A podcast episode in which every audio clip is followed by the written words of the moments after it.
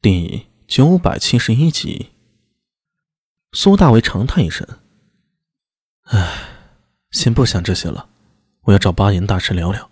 你做个翻译。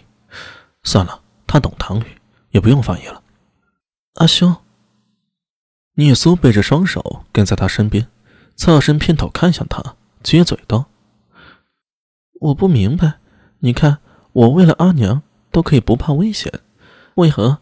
那伦清灵就不能呢？唉，人和人是不同的。苏大为耐心的说道：“我就知道有一件事儿，父亲被贼人抓住，要逼迫儿子交赎金，结果儿子跳河游泳到对面的，直接报官，令差役去解救老夫。啊，那他父亲解救出来没有？最后倒是救出来了。”可如此举动，实在已经把老父亲置于危险之下。谁知道那些贼人会不会铤而走险撕票呢？呃，就是杀人质。苏大伟向聂苏问道：“如果是你，在我被贼人抓住，逼你交出财物和权利，你是选择交出，还是去报官呢？”以阿兄的身手，怎么可能被坏人抓住啊？聂苏不服气的说道：“再说。”谁敢伤害阿兄，我就去揍他。还有猴头，我让猴头去咬他。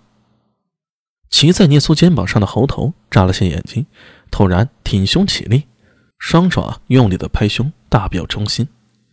苏大伟忍不住笑道：“ 只是打个比方，如果遇到这种事儿，你如何做呀？”“自然是教啊！对我来说，没有什么比阿兄更重要的。”聂苏不明所以的眨了眨眼睛。眼神干净纯粹，没有丝毫犹豫。苏大为伸手摸了摸她的脑袋，小妮子已经长高了，快到自己嘴角了。所以啊，不是每个人都如你这般，至少论清灵绝对不是。一个高明的统帅是绝对不能被情绪所左右的。假如抓到陆东赞，论清灵到底会做哪种选择呢？事情还没有发生，无法确定。但苏大为更倾向于论清林不会理会人质。再说，抓陆东赞的最好时机已经过去了。当时在大殿中没出手，现在人都走了，再想这些有何用啊？他摇了摇头，向着迎面而来的一帮本教僧众点了点头，向巴颜大师说道：“我有话想与大师谈谈。”巴颜嘎拉山神女峰半山，阴山临时设立了大帐。外面风雪呼啸，这是雪域特有的气候，哪怕就在入夏了，依然是冰天雪地的。只有每年秋季短暂的时间，冰雪会融化，气候宜人。近些年气候似乎好了不少，温度啊略有提升，草原上的放牧和种植收成都提高了不少。只是在这个季节，在高山半山腰上，依旧十分寒苦，考验人的意志。在帐中的人如此。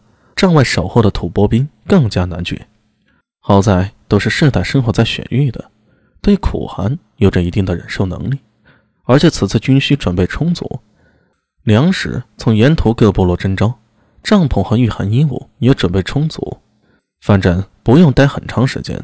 以陆东散过去，明日便可收兵回罗西城了。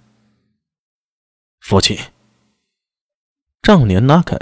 一员身材高大的年轻将领走进来了，右手扶在左胸前，向陆东赞微微欠身。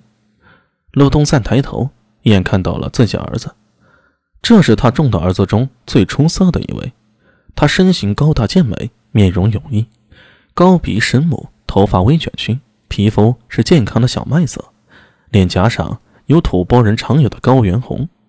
与常人不同的是，论清林的眼神。远比一般人要冷静，如雪域高原上终年不化的寒冰，透着坚不可摧的坚定。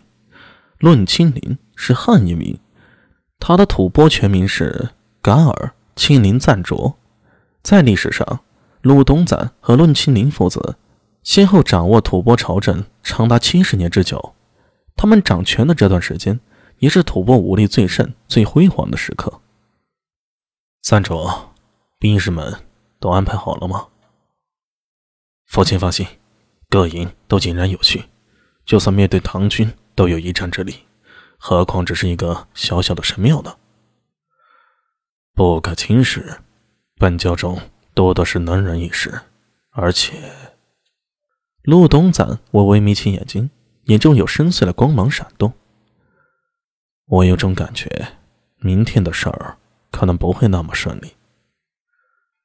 我已经做好准备，哪怕庙中有一人，也绝不可能逃脱我们的天罗地网。论庆林平静的说着，没有任何得意或者炫耀，只是平静的在陈述一件事实。嗯，你准备好了，我便放心了。陆东赞点了点头，想了想，又问道：“赞婆和西毒、于伯伦他们现在在哪里？”赞婆在象雄城，于伯伦在真法谷里，西毒在罗西陪伴赞普。赞普、西多、于伯伦是论亲林的三位弟弟，皆有才略。原本论亲林之上还有位兄长，骆东赞一共五子，兄长蝎灶王，现在论亲林就是骆东赞的长子，也就是日后继承骆东赞一切财富的继承人了。陆东赞仰头看了向帐顶，长长的呼了口气：“唉，尼波罗已经臣服了，天竺还在混乱，血液四边的部落皆已臣服。